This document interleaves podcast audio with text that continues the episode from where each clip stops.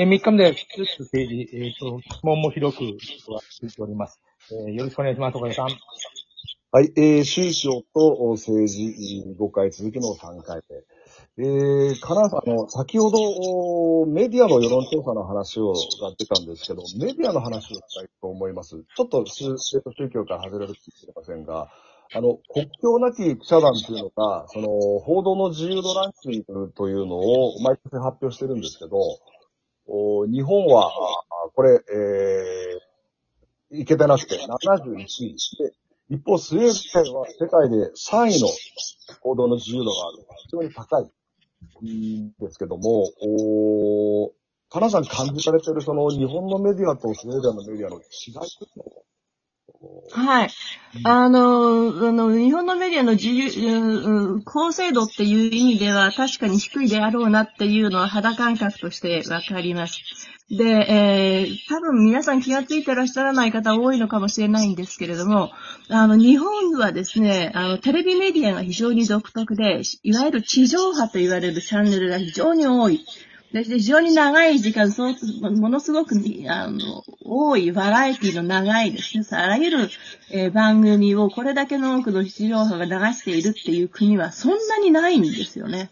で、スウェーデンの地上波なんかせいで2、3曲ぐらいしか、2曲か3曲ぐらいしかなくてですね、今それもいわゆるその日本型の地上波とそれから分けるっていう形ではなくて、えー、一つのストリームになっている中で、そのチャンネルをですね、そのいわゆるその、あの、有線ではなくて、その、ネット上で入ってくる他の番組、チャンネル帯と一緒にできるようになっている、いわゆる、あの、国際型のなんですけれども、あの、まあ、ほとんど、地上波を見る人たち、まあ、いるのかいないのか、まあ、ニュースぐらいだろうというぐらいですね。えー、で、新聞メディアも非常に小さいですし、えー、そういう意味では、その、日本とのあり方、日本が独特だっていうのは一つあると思います。で、そしてそのメディアの実力ですよね。まあ実際にその、いわゆる世論、世論というものを動かしているというふうに考えられている、そういうやり方っていうのは非常に、えー、独特な、あの、日本ならではなので、それを世界基準に、えー、照らし合わせて比較するっていうことの方がそもそも問題があるのか、ま、無理があるのかなとも思います。あのー、まあ、ジャーナリズムという意味で、その国境の記者団が日本のメディアのランキングを下げてる理由の一つ、政治権力にパインドされているというのをよく挙げてるんですけども、スウェーデンのメディアで、割とその、政治に対してこう、遠慮なくしっかりやれてるのか、あるいはなんか、あの、スウェーデンメディアがジャーナリズム機能を発揮したなんかいい、なんか素晴らしいエピソードなど、こう、記憶にあったら教えていただきたいんですけど。いや、あの、特に、えー、ないですけれども、あの、日本やその他のところと同じように、いわゆるその、リベラルな左派側の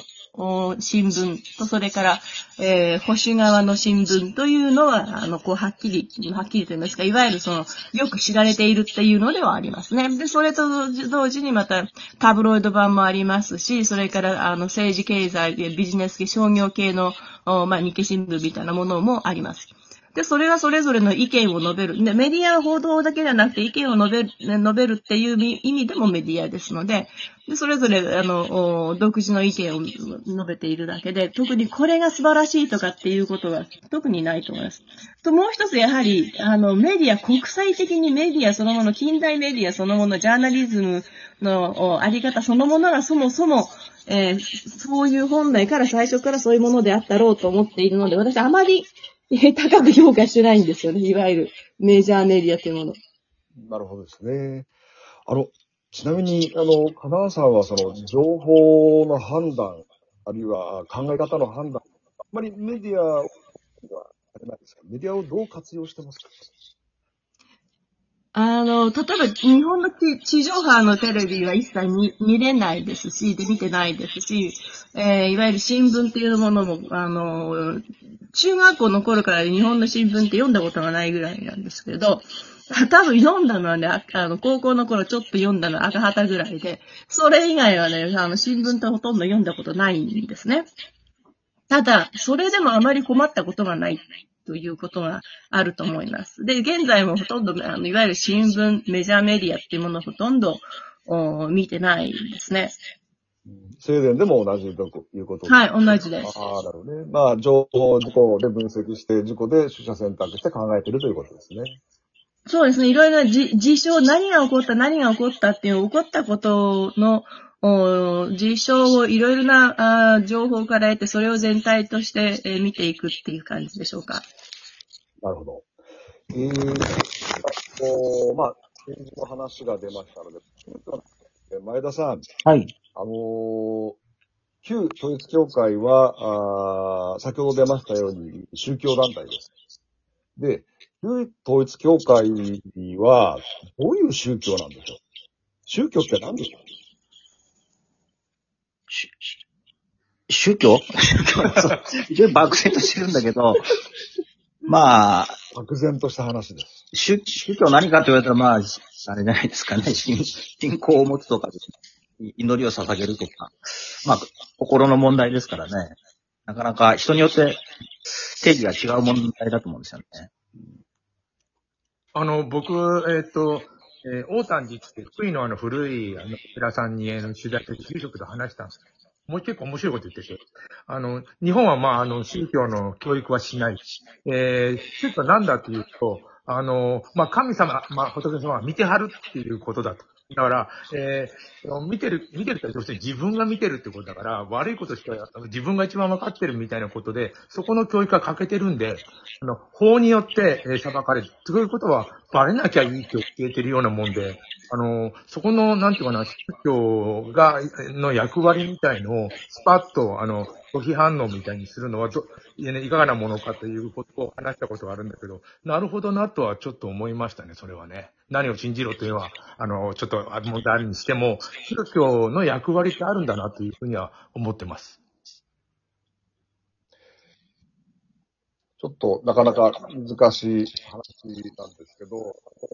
私、大学生の時に、仲の良かった知人が、あの、ある国内の宗教団体に属してまして、あの、お前も入れと。えー、で、一緒に度胸しようって言って、東京に行って、一生懸命度胸してみたんですけど、なんかこう、なんかこう、馴染まないなと思っちゃって、あの、なかなか宗教に私は向いてないというか、あの、こう、みんなで一生懸命、集団で、えー、同じ度胸を、なんかもうみんなで一生懸命こう、活動してるのが、なんかこう、群れてるような気がして、あの、私はもうそういうタイプじゃなかったのか、なんかこう、受け入れにくくてですね、なんかこう、前田さん、宗教ってもっとその、群れて自分をこう、なんていうか、依存、依存しちゃったり、何かこう、染まっちゃったり、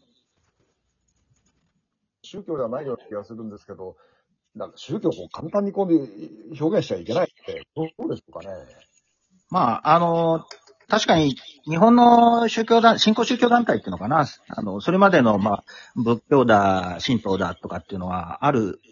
プラスですね、あの、問題になったその新興宗教団体っていうのは、組織化してですね、えー、統一教会問題でも、要するに、あぶり出されたその集金システムでの問題ですよね。あの、お金を集めて、あの、それが、その、信者が、生活ができないぐらいのレベルのものまで要求してくるというですね。それはまあ、えー、裁判にも、えー、いくつもなってるような、ね、あの、反社会的な、活動と言われても仕方がないような部分があったし、多分その組織化してそれを、えー、維持、するために、えー、お金集めるんですけども、そこが問題であって、その、それと、その、いわゆる信仰ですね。神、神を信じる、信じないとかですね。その、祈りを捧げるとかですね。問題とはちょっとやっぱ、あの、分けて考えるべきなんでしょうね。おっしゃるように、組織化、組織化しなくてもですね、本来宗教って、あの、先祖崇拝でも何でも、神様、太陽でも何でも信じて、で、その人が、えー、ストレスなく食われれば癒されればいいので、そういう意味での宗教というのは必要不可欠なんだろうなと思いますけどね。なんかもっと宗教って確かに普遍的なものなんだろうなと思いますけど、アメリカの状況どうでしょう、高田さん。そうですね。まあ、アメリカの方は、あのまあ、アメリカの成り立ちからしてですね、その、イギリスからこう、ピューリタンが流れ、あの、ね、迫害されて、建国されたっていうこともあって、あの、国境を持たないっていうのを、憲法の中で歌ってるんですよね。なので、あの、えー国境は作らないんですけれども、あの、信教は自由っていうことがあって、で、もともとその、本当に、あの、そうは言っても皆さん、あの、えー宗教的な、あの、し、あの、まあ、10人に9人はその自分の、あの、宗派言える、その、どっかの教会に所属してるっていうような、やっぱりその、宗教的な国民ではありますんで、あの、まあ、国境は作らないんだけど、あの、信教は自由っていうようなところが、あの、ありますね。で、たくさんおられ、あの、宗教、宗教、信仰されてる方もおられます。日本はあの、GHQ が、あの、えーえーと、神父さんを7000人ぐらい連れてきて、開けた時ね、えーキリスト教化しようみたいなことがあって、結局ならなかったわけですけど、なんかあの、一つの宗教っていうのは、にやるのは日本人は苦手なんですかね？どうなんですか？どうなんですかね？ね、そのあたり、木永さんが言ってますよね。あ、え、えもう多分時間だと思うんですけど。う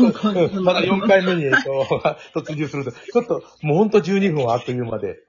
そうですね。うん、あの、に日本の宗教はやっぱり多神教がずっと続いてるのかなっていう感じがしますよね。はい中でも。あの、古代の宗教と中、あの、近代以降の宗教と全く別物であるってことを一つ、あの、理解しておかないといけないと思っています。はい、またやります。